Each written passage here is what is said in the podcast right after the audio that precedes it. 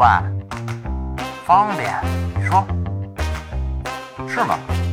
然后呢？我觉得吧，这事儿是这样。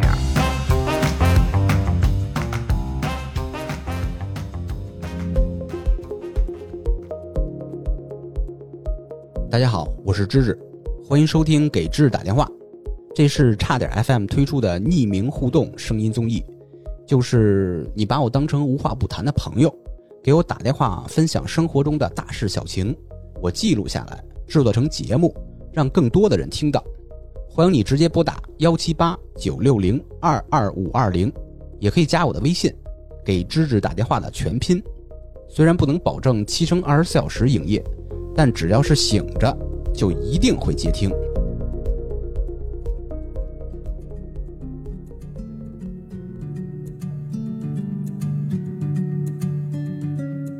嘎嘎在意大利，时差的原因，再加上我作息时间最近也是瞬息万变，所以我们俩从开始联系到真正打上这个电话，已经是十八个小时以后了。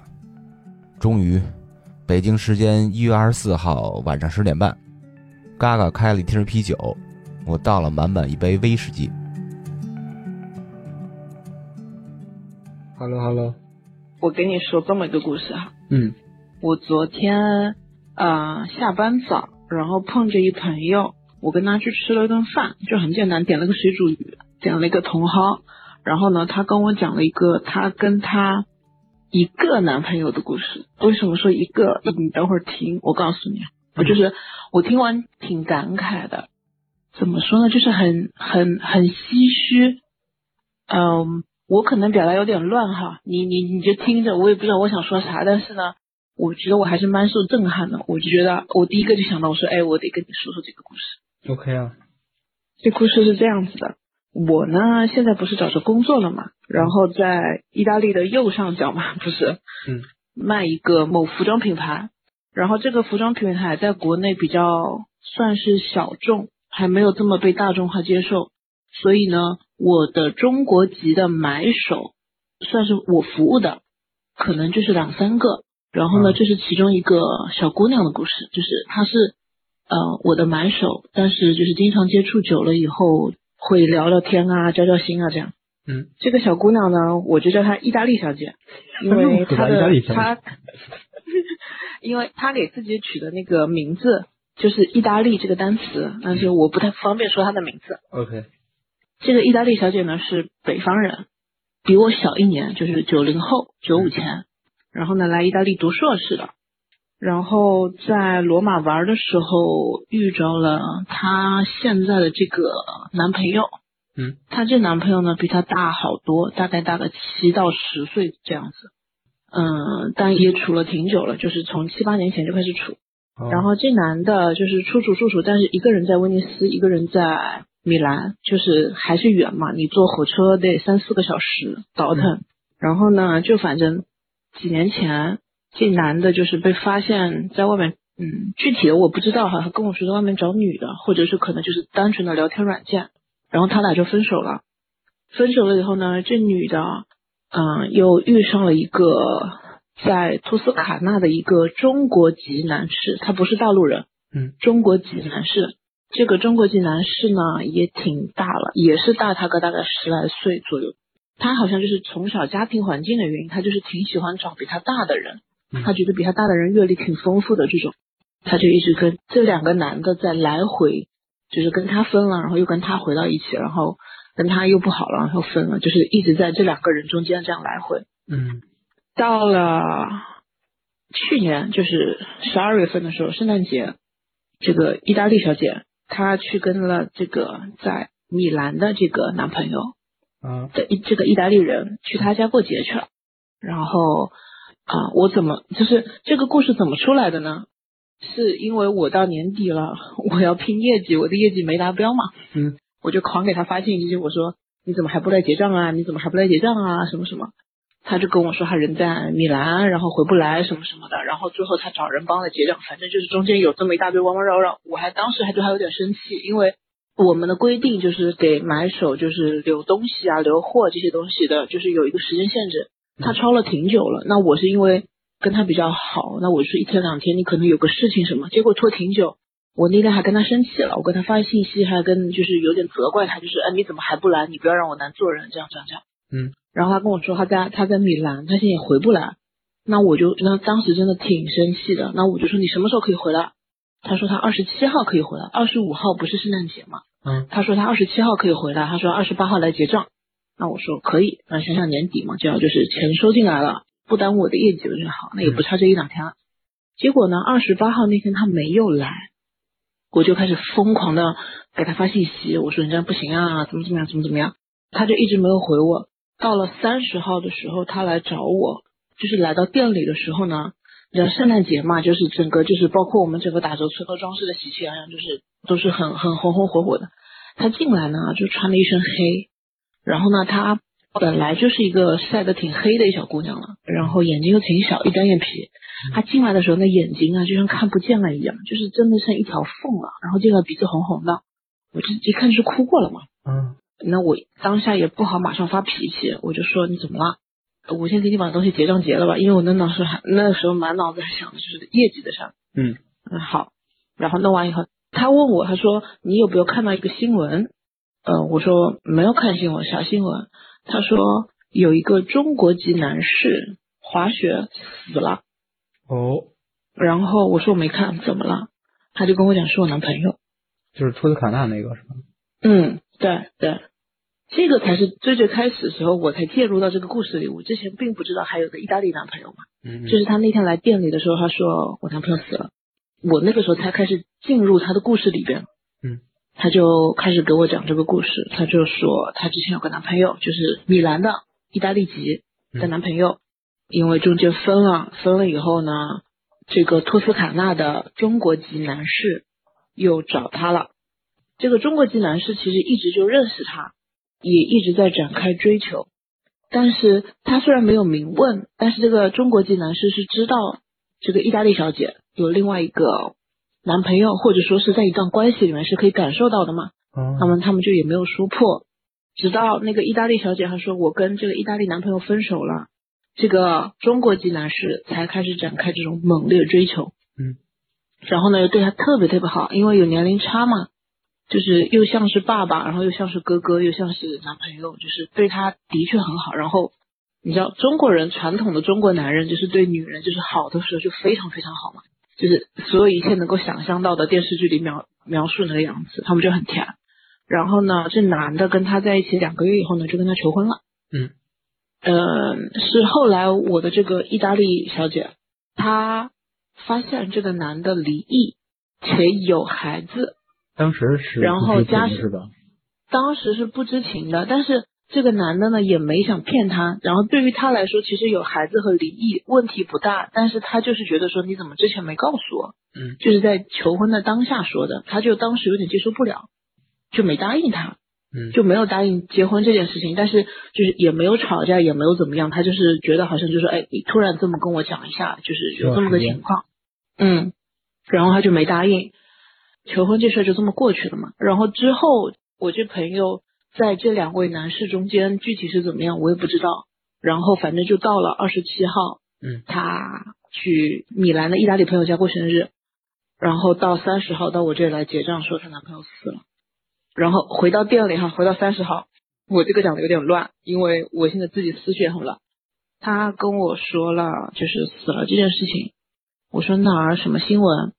嗯，但是我也不好具体说。我说你发我看看，对吧？然后我就安慰安慰他了几句，他就把钱付了，然后就好了，就就就走了，这事儿就这么过去了。我想想，他总是要几天消化一下情绪什么。然后我当天回家的时候，跟我另外一个朋友，就是我特别好一个朋友，我跟他讲了这个故事。然后我那一朋友他还帮我找了，就是这个新闻其实是找得到的，嗯，在国内，但是呢我就不具体说了，因为不太好嘛。反正这个新闻是找得到的。我跟我那朋友晚上我们俩就看了看了这个新闻，就觉得挺唏嘘的。就是说起来是济南的滑雪突然间就就倒下去了，然后倒下去把那个脊椎给折了，就当场死了，而且他是一个人滑雪的嘛。嗯，就大家都不知道有这事儿，然后等到其他的滑雪者在滑道上找到他的时候，就是直升机啊什么该来都来了，就说就就人已经没了嘛，这样子。具体有没有急救啊，这些都是反正就是到现在为止，到今天我给你打电话为止，警方都没有出一个书面的东西。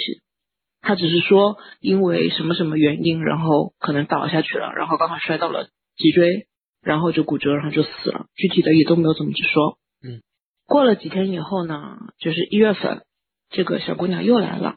总是还是要赚钱的嘛，职业是个买手嘛。她那天来的时候，跟她另外一个朋友过来的，状态呢就明显可见好很多了，但是还是不能讲这些故事，具体的还是不能讲。她一讲，她可能就。嗯，不是说情绪崩溃，但是那个眼泪就止不住，就听着这个声音就开始呜咽的这种。嗯，他就跟我说，嗯，就具体跟我讲了这个男的跟他在意大利的那个男的，他们两个中间的故事，包括中国籍就是托斯卡纳这个男朋友，就是走了的这个男朋友，他不是走了吗？遗体还在意大利吗？那就是他跟逝者的妈妈通了电话。然后逝者的妈妈因为年纪很大了，就全权委托我这个朋友去看遗体，去也不能叫指认，就是但是你不是最后可以见到一面嘛，这样子，然后见到一面，然后去大使馆办理各种各样的就是什么手续、死亡证明什么的，然后委托他把这个男朋友的遗体运回到国内，嗯，就是全权委托这个女孩子，男方的家人都不过来，嗯，妈妈好像是年事高吧。那个离异了，那个女的可能应该再也不会过来，反正具体也没有说，反正就是最后给的就是让我这些朋友最后去看这个遗体，去看东西。嗯，唉，他就说，他说我从来没有面对过，更何况是自己心爱的人，然后就躺在那里，他就这么跟我讲，然后他就具体再多讲讲不下去了。滑雪的那个地方在威尼斯附近，嗯嗯，可能就是开车半个小时一个小时就挺近的。然后这男的呢？他老滑雪，他滑雪滑了五六年了，所以也是个老手。然后出事的地方呢，也不是很难的赛道，所以当时我这朋友他一下都无法接受，因为他本来说，嗯，下午还要回，就是当时从米兰回来的时候，那个男的还说我们一起约着吃个饭，就是相当于过个节这样子。嗯啊，我那个朋友心软，他还答应，他说好。那个男的呢还特别开心，他说那我们下午见。结果我就是我那朋友不是回来以后，人从米兰回来威尼斯以后，没没没遇着没遇着这个人，嗯，他就以为有啥事耽误了什么，结果回到家第二天也都没有人。后来我这朋友着急才报的案嘛，就说人丢了。几个小时以后是从其他区域的警方打电话过来说找着了，然后那个时候就说车也在，车上东西都好，酒店什么好像也都是好的。钱包这些都在，反正都是好的，看起来不像是出了这种什么劫财劫色这种。到现在为止，我这个朋友他都特别不能接受。到昨天，嗯，我准备下班了，我昨天六点多下班晚上，然后他刚好来店里了，就开玩笑，他说走吧，一起去吃个饭。因为那段时间，哎，我气又气，但是我一想说。出了这么大个岔子，一个人也很难熬过去，加上一个人在异国他乡的，对吧？嗯，我说你要不来我家过节吧，嗯，就是我说你过来我们家过圣诞也好，元旦也好，我说总有个人陪着你，有个中国人好好好讲话。嗯，他说不用了不用了，但是他可能就记着，就是我可能想着要帮他，他就说昨天说我们去吃饭吧，那我说行，我就下了班我就开车往市中心回，跟他去吃个饭，在昨天晚上吃饭的这个局上呢。他给我把整个故事认认真真的全部讲了，因为我跟他其实，嗯，只能说是认识吧。就是你说大家过来，对我来说他是个客人，他进来买东西聊聊天。关系吧？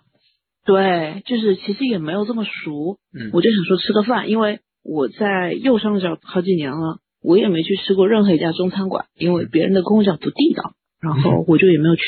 他说昨天说走去吃饭，那我就说好去吧。我都已经准备做好，就是要吃到半夜十一二点。我已经做好，就是可能要换场子，要喝酒。毕竟就想说受了情伤嘛，你就可能吃了饭得喝几杯啥的。我都已经做好这样打算了。我说走吧，那去吃饭。然后他就慢慢把这故事告诉我了。这故事吧，你说发生在意大利，圣诞节就跟我们春节一样，是个合家团圆的日子。嗯，到现在为止，尤其赶上春节，这故事的确不太怎么说呢。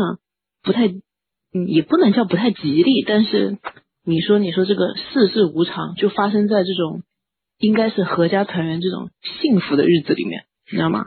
他就他昨天自己啊、也有几下差点没绷住，听得出来就是声音会稍微卡一卡，然后他就可能就闭嘴，他就可能就缓一缓，然后把情绪缓过来，再接着跟我说，嗯，这个男的是曾经有过一个家庭，不知道什么原因出来工作了，跟这个女的在一起的时候呢，可能也就在一起一年吧，可能一年不到，但是每个双休日他们都出去玩，春天，比方说去泡温泉，嗯然后夏天呢去潜水，秋天去爬山，冬天去滑雪。就是这个女生的滑雪啊，我没有具体问哈，但好像是这个男的给她带出来的，就是两个人经常去滑雪，就是滑遍了意大利北方的各种雪山啊、多罗米蒂啊，就是很有名的这些这一系列地方，他们好像都去。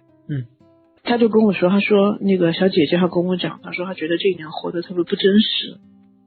这个男的呢，自嘲总是说自嘲说意大利是个很适合养神经病的地方。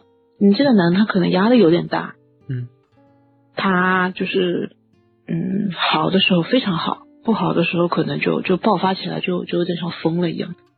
但是这个女孩子在男的走了以后，跟他妈妈的通话中，就是了解到好像说这个男的从小都是这样子的，嗯。就是妈妈可以带他去医院看，但是呢，根据他们当地的那个规定，就是说，如果你一旦被见证出来有个什么心理或者精神上的这种，是没有办法出国读书的，可能就是，毕竟还是中国嘛，国际还是中国，就想着可能要出国读书。虽然最后这个男的一直是在那边读到了大学，还是读到了博士，具体不知道博士在意大利读的还是在国内读的，反正就是一直读到了博士，就最后也没有出来。但是他妈妈是知道自己的儿子是有这个，就是情绪不太好控制的，就是控制不好的这个情况在的。嗯这也是我那个朋友后来没有跟他结婚的原因。就是好呢，真的很好。好的时候呢，就是他每天非常自律，健身、跑步，把家里收拾一尘不染。女孩子去男男孩子家里呢，也不需要做饭，也不需要打扫卫生，就是像宠成公主，就是我们说的这种小说里面的情节嘛，就听起来就真的很让人羡慕的这种，把嗯把女孩子宠成了公主。然后我这个女孩子在跟她妈妈聊天的时候，她妈妈都惊讶了，她说那个男孩子从来不这样，从来从来不这样，就是真的是很很爱这个女孩子了嘛。啊呃，但是呢，他俩就是会怎么，就是会吵架。啊、具体的他也没有说是真的吵起来了、动手了，还是怎么样，就是说，因为这个男方的情绪有的时候控制不好嘛。我我我知道，因为我也有这样的经验，就是我知道这样过着其实挺发作起来的时候真的挺痛苦的，就是挺吓人的。嗯然后呢，因为我跟这个女孩子，我们两个人都是中国人，在国外，你说毕竟人生地不熟的一个人，对吧？有些时候觉得很孤单啊，就是很无助的时候。他昨天跟我说，跟这个中国籍的男的在一起的时候，就好像是仿佛两根救命稻草相互救赎。啊、我很久没有听到这种描述了。上一次听到这种描述是看这种网络玛丽苏小说，就是那个时候都不觉得有什么。但是我昨天可能昨天又喝了酒，因为又听了这个故事，然后可能年纪也到了嘛，就突然在那一瞬间，我听到他说两根救命稻草，就是两根稻草相互救赎的故事，我整个鸡皮疙瘩都起来了。然后我那个时候就说，我一定要跟人讲这个故事。救命稻草，互相救赎。初听的时候，我觉得这俩词儿有点大，甚至是夸张了。但后期剪辑的时候，却有了和嘎嘎一致的感受，也对他们有了全新的理解。那是一种幸运的合适，就是我想要的你都能给，我能给的你都想要。然后这个女孩子她就跟我说，她在跟意大利的男朋友相处的时候呢，也很好，这个男的对她也很好。这个女女孩子之前过来读书的时候，在意大利读书，然后去欧洲的别的国家做了一年交换生，这个项目叫 Erasmus，那反正大概意思就是说，你可以在比方说意大利读书，你可以有一年换到法国，换到荷兰，换到随便哪里的任何一个国家去读书，学分大学之间是认证的。就是相当于欧盟之间都是可以做的。他就去了一年，去了一个欧洲的别的国家。去欧洲别的国家读书的时候呢，这意大利的男的帮他几乎把整个家从欧洲搬到了别的国家，不是那种开车可以去的国家，就是你要坐飞机的。嗯然后这个男的又挺老实，就是憨憨的这种钢铁大直男，这种憨憨的也也也不吵架。他说他们俩吵不起来，就是只要有个人声音可能讲话大声一点，另外一方就就不讲话了，就是可能时间过去就好了，就是也吵不起来，就好像是你一拳打在棉花上的感觉，你知道吗？嗯他是北方人，然后他说他的性子急起来就是以前吵架，那个男的一急他就说我不想跟你吵了，他就躲到厕所去把门锁起来抽烟。嗯，然后我那个朋友北方人性子比较急嘛，他可以一脚可以把厕所门踹开，然后揪着男的衣领，然后往他脸上扇大巴掌的这种，就是这是他自己跟我说的哈，他具体的反正是一个很暴躁的人，相比来说的话，对对，然后他就觉得说跟意大利这个男的在一起也都很好，都很好，就是一切生活也是平平淡淡的这样子。但是呢，他说很多东西就像一拳打在棉花上，嗯。而且很多事情毕竟文化不同、语言等等各种各种东西，他说很多事情讲不了，解释不了。你讲一件事情呢，你可能要跟他解释半天，你也解释不清，自己也很累。这件事情呢，我也很感同身受，因为一样的嘛，我也有这个所谓的文化差异，所以我特别理解他。他说，嗯嗯、呃也是有这个原因，才一直在跟这个意大利男的分手。跟这个意大利男的分手后，他又回到了这个中国籍男的身边，跟这个男的呢，不是说像两根救命稻草一样相互救赎嘛？这个男的以前也都是闷闷的，嗯，也不出门，就是每天两点一线上班，然后回家上班回家。疫情期间呢，跟这个女的一起，然后出去玩也好，什么什么也好，就是听起来呢，就像是一个孤僻的人，好像遇到了自己的救星，然后开始开始有笑容，就是你知道那种听起来就像是那个男的见到了女孩子以后眼里有星星，就是好像觉得生活有希望了这种感觉。就是被救赎的感觉吧？你说那个，对对，有一种他们两个相互救赎的感觉。然后因为这个女孩子她一个人在这里，她昨天也问我，她说你一个人，她说你在意大利的时候，我她说我好像从来就没有看到不开心，她说你像个小太阳一样。我说也不是，我也会不开心，但是我的不开心走得很快，像我在朋友圈骂骂人，嗯然后可能我就好了。嗯、我不喜欢长时间的不开心，因为自己也很不舒服。那当然也有不开心的情况，我更多情况是跟我一个特定的朋友讲哪里不开心，然后讲完了可能就好了，就过去了。他就跟我说，他也是一样的，他跟这个中国籍的男士在一起的时候也是这样。很多情况下，他只要讲一句话，那个男的就懂。毕竟我觉得也是文化的原因，可能包括语言的原因都有嘛。就是他只要讲了以后，对方就下意识知道了，而不是说对，就不是像你要对着外国人解释，你看在亚洲的文化里可能这样是这样子的，什么什么。嗯，他们双方都可以提供这种所谓的情绪价值。嗯嗯，到后来他跟我讲了很小一件事情，但是让我真的挺震撼，而且我觉得又浪漫又温馨。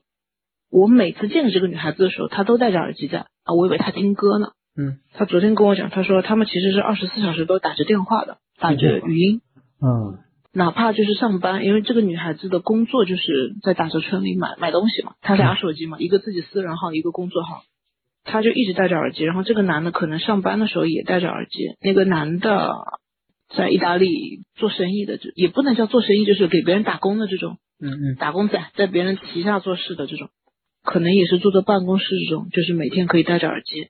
他们两个更多的时候都是从来都不说话，可能就是一个陪伴，就这种陪伴感，就让他觉得就是说我无论做什么，你都在我身边。他们可能真的不讲话，而且他跟我说，他们两个睡觉的时候都是打着语音电话睡觉的，嗯就是第二天醒来的时候语音电话会断，其中先醒来那个一方就会打过去，然后就继续就是开始无止境的这样子的陪伴。我我哎，我不知道你什么，我不知道你什么感觉，但是我听到这个我还是挺，我很也不能叫受刺激，但是我就会觉得说也没有到说哇好浪漫这种王子和公主的爱情，但呃，是差不多。我我我是单方面啊，从我一个直男角度嗯讲，觉得有点瘆得慌。我就知道，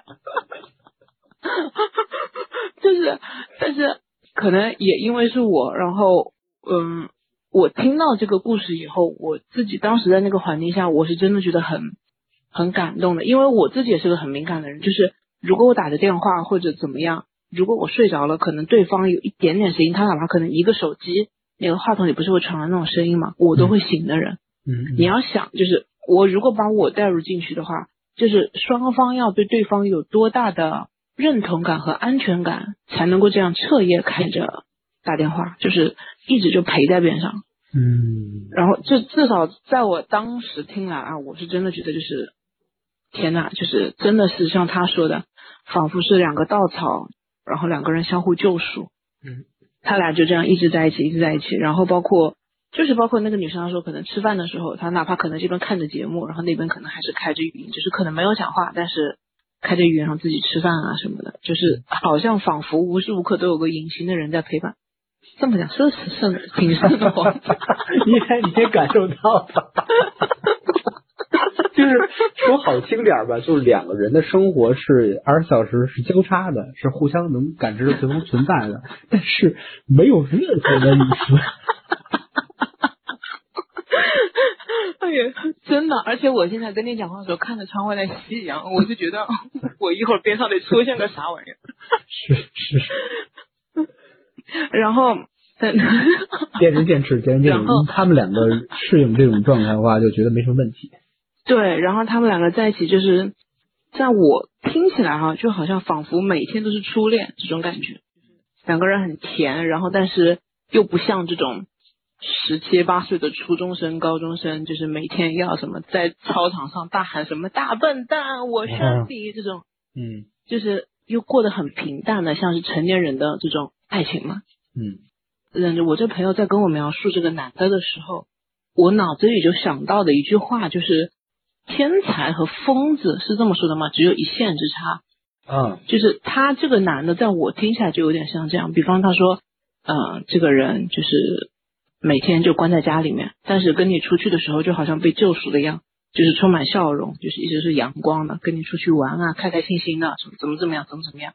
嗯疫情的时候呢，他在家里面自己练乐器，从来不会的，就是慢慢摸，慢慢摸，然后就自己把那个乐器又弹得很好，就像是练了十几年一样。就是你就仿佛觉着，就是这个人他是一个有天赋的人，但是你又想他压力这么大，就是在精神上面压力很大，然后把自己逼得很紧，但是同时他又在别的方面这么有天分，你知道吗？就是我在那一瞬间我就想到这句话，就说这个天才和疯子只有一线之差，这种感觉。嗯，反正就是他们两个还有很多这种小故事，说一起去一起去潜水，然后一起去滑雪，去骑马，哪里都是一起去的。就是他说，就是像活得挺不真实的一样，就是像像童话故事一样的这种，你懂吗？就是两个人就这样过着的。懂。但是他说他又有些时候就是那个男的情绪上来的时候，他又挺怕的，你懂吗？就是挺可怕的，他就就是他这个比例是不高的，是吧？不高的，但是就是很久很久一次，但那一次就是就像是憋到了，就是可能有什么事情他不说，然后憋到了尽头，那小小的一件事情就把对方给爆发了。但是我那朋友他说他可能都不知道自己做了什么让他爆发。你不要说日常的这个男的情绪积累在自己心里的一些不满意，他说可能就当时他都不知道自己做了什么一件事情，变成了最后一根导火索，让这个男的爆发。嗯他就说也是因为这个原因，最后就是也没有答应结婚的。嗯然后我也跟他说，我说这个我也很懂，我说我也有过一样的经历吧，就是别人爆发的时候啊，就是特别怕他，就有像小时候有一种怕爸爸的感觉，就像好像就仿佛这种考试没考好，强的反感，因为你已经习惯对平常他对你和颜悦色，然后聊天这那，突然一下感觉是不认识这个人了，就特别恐怖。对，然后你不是单纯的说知道说这个人他控制不住情绪，他可能过了就好了。当下你是真的害怕，不是说怕他对你怎么样，说情绪失控对你怎么样会打上来，或者比方说甚至砍死你或者什么。嗯但是当下你就觉得这个人仿佛是个陌生人，你特别怕，你都不知道你该上前去安慰他，还是说远离他，呃，把他关在一个房子里，等他过了这个状况嘛。就是他特别怕，他就觉得好像特别怕，但是呢。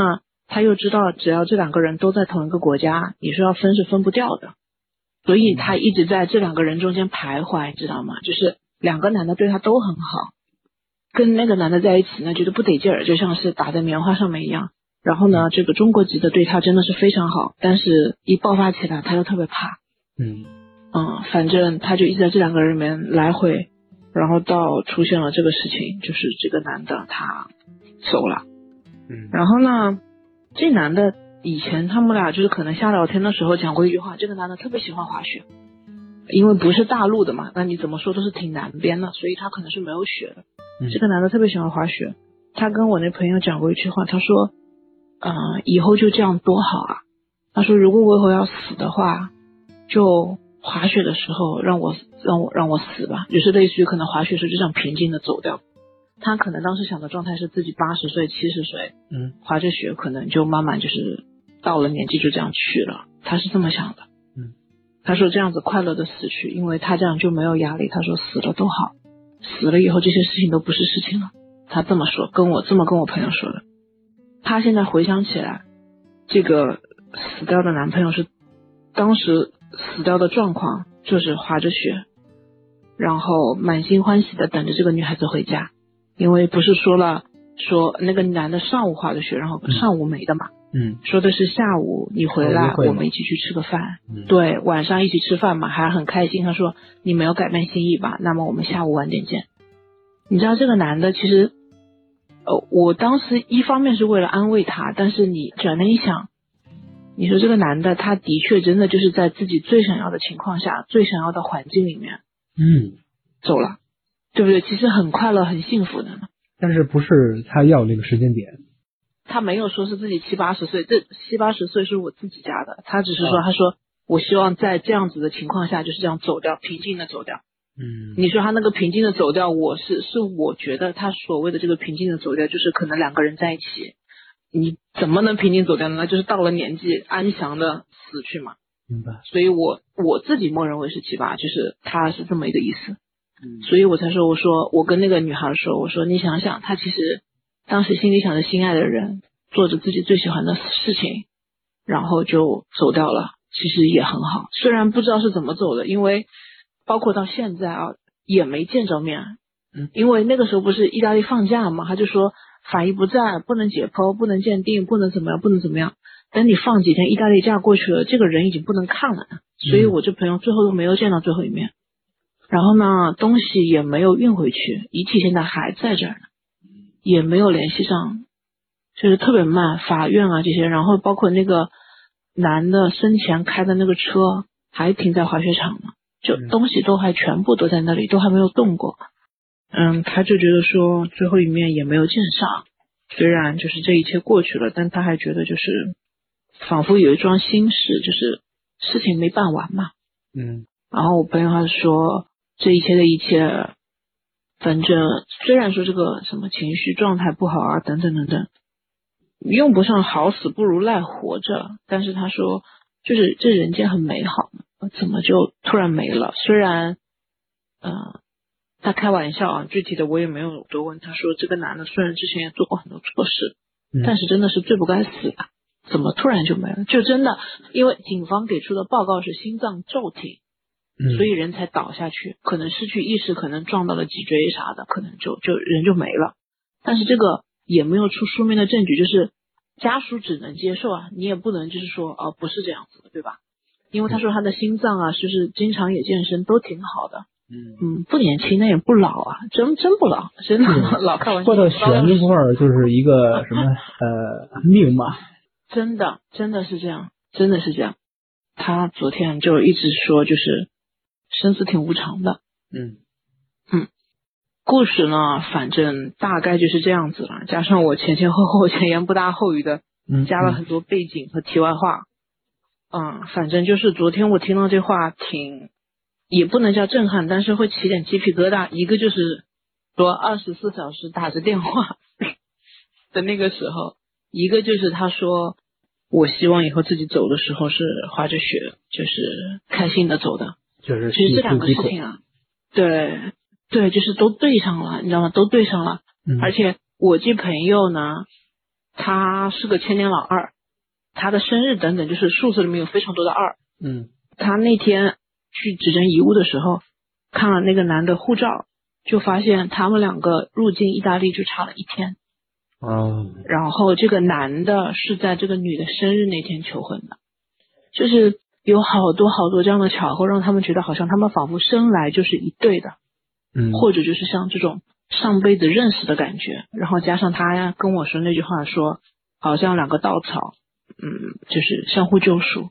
我我不知道你能不能感受，但是因为我自己人长期在国外嘛，嗯，然后我也有过一个人，然后我也有过这种文化冲突，这种很多情况下，我特别能够理解他，就是，嗯，我我看小红书也好看，以前听别人说也好，就说什么在外国外读书不容易啊，什么什么东西，我以前就吧就觉得特矫情，但是等我自己到这边，哪怕我三十岁了。我在这边，我经历自己经历这些东西，我现在回想起他说的话，我也觉得是真的不容易，所以我特别能够感同身受到他的那个感觉，你知道吗？嗯，就是他说好不容易找到一个讲中文的人，然后又对你这么好，可以随时随地都能讲话的，包括让你瘆得慌的，就是二十四小时都陪在身边的，嗯就是他就觉得好像就是真的像仿佛。在溺水的时候，有一个人抓住了他。同时，这个男的也是在觉得好像自己的生活暗淡无光的时候，找到一个可以陪伴他、让他开心、让他快乐的人，然后就被这个就突然就给没有玩了。对，给弄了，真的。哎，那那个意大利那哥们儿知道这个事儿吗？他跟那人说了吗？意大利的哥们儿知道这个事儿，但是我理解的是，这个男，因为这个男的也知道，跟他分手的时候，这个女的同时是有别的朋友的，嗯，然后加上这个女的这段时间老是要往警察局跑，要做翻译，要不停的接电话这种，嗯，所以我觉得这个男的是知道的，并且知道这个死者的身份对于可能他来说是挺重要的，就是类似于这样子的一个，嗯，所以他才说。好像一拳打在了棉花上。你说知道一个自己的女朋友在为别人奔波这些事情，他也不生气，他可我觉得我猜测哈，情绪肯定是有，因为昨天吃完饭九点多钟时，然后我后来昨天撤很早，九点零一点我们就撤了，因为他就住在那个附近，他走回去三分钟，嗯，我开车上高速回家有二十分钟，然后走的零一点九点零一分的时候，她那男朋友给她打电话过来了。我就因为视频打过来了，我就打了个招呼，看了一下，就是一个憨憨的意大利男性这样子，对，嗯、就是他就说我在外面吃饭，跟我朋友 say hi，他说我要回家，我马上回家，我们现在已经站下，已经付好钱了，然后说一会儿给你打电话，他们就挂了，就短暂的这么说了几句，就是从这个短暂的相处中，就仿佛有种老夫老妻的感觉，就是这下我好像可以马上理解他说的那种。一拳打在棉花上的感觉，就是平平淡淡的这种。就是他预知，呃，这意大利哥们儿不会有什么特别强烈的反应，就正常做他的事儿而已，是吧？嗯，我我不知道是不是他预知的，但是反正这男的就好像至少在我昨天听到那几句里面都挺好的，也没有什么事情。他们，嗯，那三个人没有同时有交集过吧？嗯，不清楚，这个我也不好问。但在女的给我的这个故事的版本里面，就是她在两个人中间反复横跳，嗯、两个人都放不下。嗯嗯，具体的我也不好多问呢。就是哎，你是不是那个什么的时候的那个什么？这话问不了。对，在这个时间点就挖这种东西不太合适，对吧？嗯。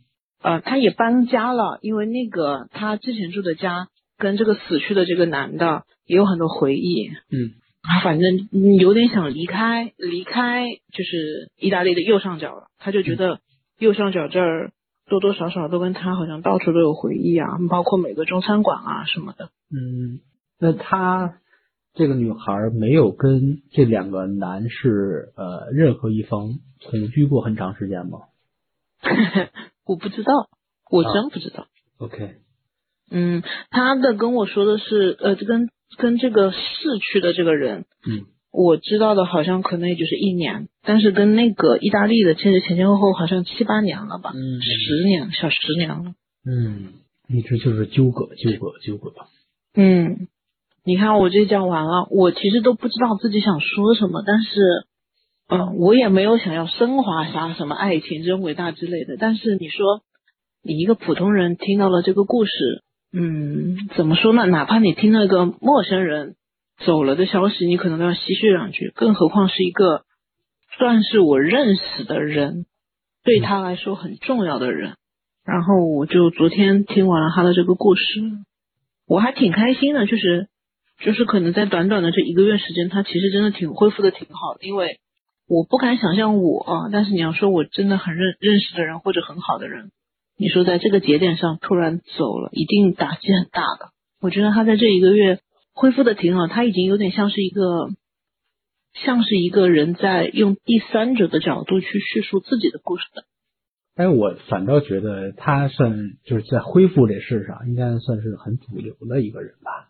我能想象，我反是也是他那种状态，也就是呃一个月两个月就可以用第三者角度跟别人讲这个故事了，因为。他跟我说，他说他前几天就是刚开始那几段时间是真的痛哭流涕。他说吃饭吃不下，吃两口就吐，就是那种厌食性，就是真的把自己吐空了，然后瘦了好多斤，晚上睡不着，一睡着做梦都梦到他。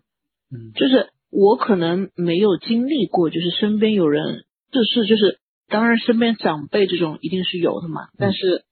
我可能没有亲身经历过，就是可能跟我年纪相仿，或者说对我来说特别重要的人，就是离开，所以，嗯，我不太能够想象，就是说你做梦每日每夜的去梦到一个人，更何况那个人，嗯，虽然是你的伴侣也好，是你爱的人也好，但是，毕竟我从他的描述里，我还是感觉他说他生气的时候挺怕他的，嗯，或者就是说总是有不好的地方。我觉得我可能一次两次，你说我要梦到可以，但是他说他每天每天梦到，那应该是感情非常深了吧？加上吃不下饭，就是吃几口他就吐。因为身体是有应激反应的，精神一定也有应激反应。他有可能这几天或者说一到两周是有一个精神的应激反应，然后后面就慢慢就抚平了吧？也是啊，你说这毕竟不能复生嘛，对吧？对呀。人死不能复生，但就是反正他现在后续还有这么多事情得处理，然后对啊，他也妈妈说还要搬个家，走出来这样子，然后我也不知道跟那个跟另外那一方 活着的那小哥，嗯，怎么继续下去，还是怎么怎么样，我也不知道。但是昨天他跟我讲，因为还是那句话，我跟他其实没有到那么熟，嗯，他昨天跟我讲话的时候呢，我有些话又。你也没法问，然后他也不好意思直说嘛。对，就所以他可能跟我说这些话里面可能有真有假吧。嗯。但是对于我来说，我真的是听到一个我觉得挺凄，也不能叫凄美吧，就是一个挺震撼人心的故事，就是有点像电影情节，但是又没有电影情节这么高低起伏，但是一直在不同的转折、转折、转折、转折，同时让我觉得说，天呐，这就是爱情。唉。就是有好多东西发生在自己身上的时候，这也是让别人看觉得太离奇了。然后再过个一个月、两个月、几个月以后吧，哎呀，觉得这事儿很正常。然后再反倒再看别人，别人又特别离奇。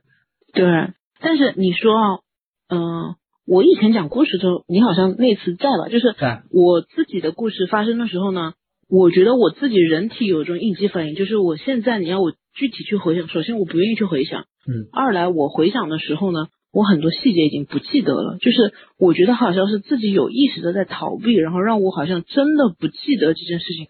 对，我觉得他会不会也慢慢慢慢可能也不记得了。他就是跟咱们所有人一样嘛，就是逃避这些细节，因为这些细节会，呃，说不好听就是扎伤自己，让自己疼。那这人那么反应就是很正常的反应，别管是心理还是生理，都会逃避这些细节，慢慢就会。假装忘掉这些东西了，就包括咱们有很多生活细节，比如说现在的某一个东西或某一个情节触发你之前的某一些尴尬的或者说不好的回忆，你会刻意赶紧转移自己的呃这个思想，去不去回忆，不去考虑这个事儿。我觉得是一样的道理。嗯，是是的，是的，因为他昨天一边讲的时候，我就一边回想我，我说我人生中遇到过什么特别让我不想回忆起来的事情。他一边讲，我就一边想，我说，哎，我好像真想不起来了，就是我可能只是仿佛记得出现过这个事儿，但是你说具体的怎么回事儿，哪里什么时间，好像都不记得了。这就是自我保护保护的非常好。真好。就像他说的，还得是个小太阳。哎，真的像你这种，呃呃，我不知道就是真正是什么情况啊。反正看你老是成天嘻嘻哈哈的，顶多就朋友圈骂个街什么的。这个很难得，因为很多人的情绪是就一直憋着憋着的。我就是咱们浅接触这个呃中国籍男士和这个女孩吧，他们都有点这种憋着的感觉。他们是不是没有口子去发泄这些负面情绪？我觉得那个男的是这样子的，因为我觉得他这个情况，我身边也有这个例子，所以我挺能理解女方。然后我以前觉得这事挺 drama 的，但是我自从身边有了这样子的例子，我觉得这个男的。嗯，这这样说好吗？就是他的可能身心不太健康，但是是真的是的确存在的，并不是为了表现出自己柔弱或者说我不行而故意展现出来样子，就是的确是存在的。当然，只是我不太懂，你说意大利这种养老国家，嗯，我也不太懂，就是怎么会出现这样子的情况？那可能就像咱们。面对的只有咱们自己的生活，然后又对别人生活有所耳闻而已。你不可能完全感同身受别人的生活，他展现出来未必是他的百分之百，有可能只是百分之一嘛。嗯，这个是是真的。就像我也是啊，就是就像你说，我不是老在朋友圈骂人吗？那这是我唯一能够 能够发泄的渠道，就是我在听你们以前，我又得把这事绕回来哈。我在听差点以前。我在这边是没有什么中国朋友的，所以就是我可能就是每天哈哈哈就过去了。然后我自己以前在意大利的时候也挺难熬的，就是包括环境啊这种。但是我，嗯，我怎么跟你说？我我并不后悔的，我也没有到好像说，哎呀，我熬不下去了，我要回国这样子。但是你说不开心的情况一定是有的。但是就像你说的，可能我有这种保护机制，当我不开心的时候，我就我从来不听慢歌的，不是这种。要深夜 emo 要网易云的人，我就是那种不开心了，我就一定要听那种动次打次，然后就把自己情绪给调动起来就好了。就是周杰伦嘛，我听到你们，你看你这个把我给懂的。到后来，我去年开始，这快一年了，嗯，也对一年了。我是真的从去年一月份差不多开始听你们节目，就是调调调给给我找着了嘛，你们节目，然后就开始听听听了以后不是加群嘛。嗯，然后就开始才有更多的人让我去讲话，嗯，然后那个时候你才真，你记得吗？我那时像疯了一样，每天在群里讲话，我真的好久好久没有那样子讲中文了。就像我那个朋友说的，你随便抓一个人，你随便讲一句话，你哪怕放个屁，这个中国人都知道你想表达什么，都知道你昨天吃的炒了什么韭菜，炒了大蒜。但是这个事情。你要是在意大利人面前放屁，他是听不懂，他也闻不出来吃了啥，他可能只会说好臭，他可能甚至还会告诉你下次放屁你得走远。说那个什么拳头打棉花那感觉似的。对对，我想要的是情绪价值。嗯，我不希望你告诉我我这件事情做错了，或者你要义正言辞的告诉我下次放屁你得走远一点，你还不能出声，得调成震动。我要的是我放个屁，你告诉我你昨天吃了啥。嗯，所以可能我自己就是找到了可以讲话的人。可以讲话的群体，我就更多的把自己抬出来。你说我不开心，我也有不开心，但是就是有个渠道很快速的发泄出来，对就好了。不能不能不能一直憋着。所以我觉得他他也真可怕。我这个朋友，他一直憋着憋着憋着。他说自从那朋友他那个心爱的人走了以后，他就每天还是戴着耳机嘛，现在就是二十四小时听歌。听的歌呢，都是可能之前一起听过的，或者那个男的演奏过。他说更不能听，然后马上要放下手里的事情，马上切割。他好歹也算是找到你这个出口，跟你掰扯掰扯，也算是稍微有点情绪上的发泄了。嗯，也是也不是。你说对于他来说，对我来说，我俩算像又是认识又像是陌生人一样。他跟我讲这么多。我觉得他自己可能也有一些细节，可能也没有他讲清楚，你知道吗？就是他一边讲的时候，可能我个人感觉他可能要躲过一些细节，嗯，然后同时要想着在其他的细节里面，同时怎么把这个细节给圆过去，就是，哎，我觉得也挺累的，你知道吗？当然是，其实我能理解，因为他能找着的抓手真的不多，有可能你算唯一一个了，嗯，但是又没有那么熟的关系，所以不可能讲那么透。但是他需要表达对，不能和盘托出。嗯，对呀，所以我觉得就是就像很多事情，我也不好问，然后呢，我就更多的是作为一个倾听者，听他讲完了，然后大概回几句，因为我也不能只嗯和啊吧，我总得回几句，然后我就只能把我自己的带进去。我说对啊，然后我之前也在这儿，一个人在这这么久，也能够理解啊。包括比方说，他说他那个一暴躁起来害怕，我说我也理解，我也懂，就是。我只能这么说，让他觉得说我理解你，我可能应该是做不到感同身受的，因为真的我没有出现过可能这么深爱的人，或者就是有这么大的变故，所以我跟他说，我说你的感同身受我应该是做不到的，但是我特别特别理解，因为很多情况我也我也在我也在这个情况里面嘛。对对，这个就是吸引他跟你吐露这些心声的这个这个这个点吧。嗯。可能我也是个老好人，不能拒绝，拒绝不了。你可以 搞一个给嘎嘎打电话的意大利分众，就是全意大利华人 指着你，悄咪的给你录下来，然后最后转头再发你再剪。不是，你就明确说，哎，你就这么着吧，你做 TikTok 的那直播，就是叫给嘎嘎打电话，然后每天直播就人上麦。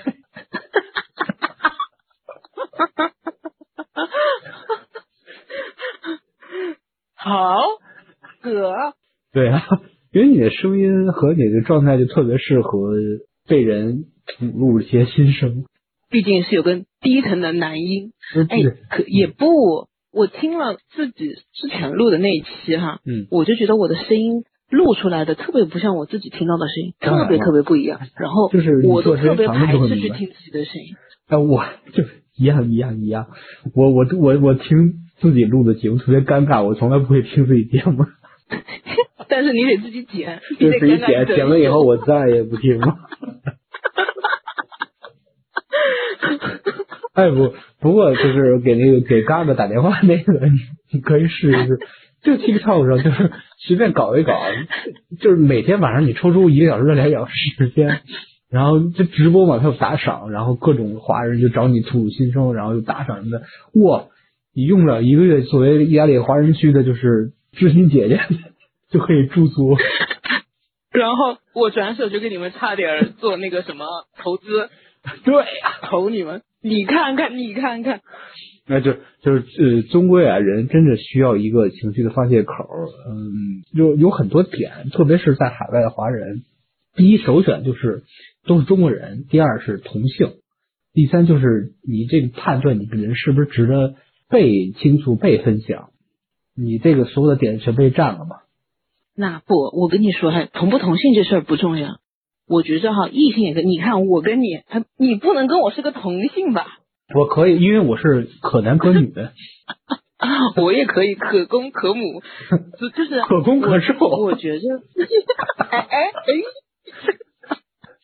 小秘密跟你说出来了。嗯，不啊，我是觉得就是更多情况下，包括。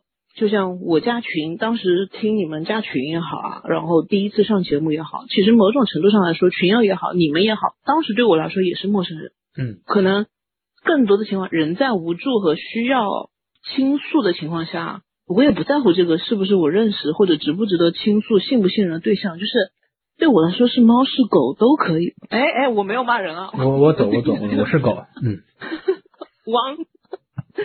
就是我的意思，就可能到了那个环境下，你真的是，就是你不说，你可能就要疯，或者就是你真的很需要对发泄的情况下，你管他呢，你就往外说，可能就就就说出来，人就好了吧。嗯，但是其实还是有一个点，就是。那姐们儿吧，她不能拉大街上任何一个陌生人去聊她自己事儿，她是需要跟你建立连接，这个连接是她信任的连接，才有可能说的嘛。嗯，所以说还是毕竟我们有金钱上的往来嘛。我还想，我刚想夸你，我说你人性上还是小太阳的光辉呢。你告诉我金钱往来，就是这样，我也是吧，就是他们每次来的时候总是会唠几句嘛。不然对吧？总是要聊几句，然后加上可能就是像我说，他刚出事的时候，我可能还是心软。我问他你要不要来我家过节，我带你去过节之类的，就是去元旦过节嘛。后来还好他拒绝我，因为我元旦我回比萨去了。然后呢，那个人就是因为是托斯卡纳人嘛，所以比赛他们也挺多回忆的。我说还好没给你招回去，招回去你可能哭晕了，我这对啊事情更大。还好还好。哎呀，我就不知道他接下来怎么样了。就是反正我这段时间也特别忙，就从十二月开始嗯，一直打折嘛，打折季来了嘛，欧洲的，然后客人又特别多组。长以为你一直跟着天天看那工作拉呢。反正就一直特别忙嘛，然后他又不怎么出现，嗯然后嗯，我就觉得他好像，我也不知道他应该会慢慢淡出这一片呢，就是可能去其他的地方，就是可能换个新环境，嗯哪怕可能换个新工作，因为你说买手这个工作吧，它也不是什么正经的职业嘛，就是因为你每天跑来跑去，因为我具体我也不好说嘛，就万一听着哪有买手，一会儿又给我骂骂了，就是上次不录节目以后又给我骂了，就 但是毕竟你说，实话实说，嗯也不是什么，就是有点像是吃吃青春饭的嘛，这个职业。嗯我也就是可能更希望他可能换个地方也好，换个环境也好，可能就是慢慢安定下来，哪怕回国也好吧。人不可能永远活在就人自己的那个谷底嘛，每天那种特别情绪那种低谷那种状态都要弹起来嘛，每个人都要弹起来。是，就像这种电视剧里每次都很励志的，什么最后从什么低谷中走出来，是吧？不再看着过去，然后向着更更阳光的未来前进，对吧？对啊，当然，我我当然希望他能变成这样子。嗯，对，也希望咱们每个人都这样吧。是，对，包括我希望我身边的朋友，你们就是每一个嗯最近有低谷的，都能够找到自己身边的小太阳，或者自己变成一颗小太阳。就跟你说，别管是猫猫狗狗啊，都有权利迎接自己的人生高光时刻，是吧？是，真的是，好好好，今天就这样。嗯，你准备要下午茶了？不，我准备洗澡出门了。我家还没装完，我得出去买柜子，还要洗澡去去。出门的仪式很隆重，要先洗澡再去宜家。OK OK，辛苦辛苦。嗯，行，那不辛苦不辛苦，你呢？你还你还得我剪节目啊？我再再开一瓶酒，因为我刚喝了点酒，然后觉得这个故事非常的对我有启发，我觉得应该再让酒精再麻醉一下我自己。我也开了，就喝了一杯，还剩半瓶呢，我也继续把它干完。行吧，那就远程干杯，谢谢你跟大家嗯分享这个故事，谢谢你，然后祝你一家购物不顺利谢，啊，然后那个啊，对，这先是一洗澡顺利，晚安。好嘞，好了晚安，祝你嗯喝酒快乐，好了，你也是，拜拜。嗯拜拜。别人的故事始终是别人的，你我都不可能百分之百感同身受。好在听后总能带给我们点思考。这期带给你的是什么？最后，欢迎你继续拨打幺七八九六零二二五二零，也可以加我的微信，给芝芝打电话的全拼。虽然不能保证七乘二十四小时营业，但只要是醒着，就一定会接听。所以打给我。挂了啊，嗯，拜。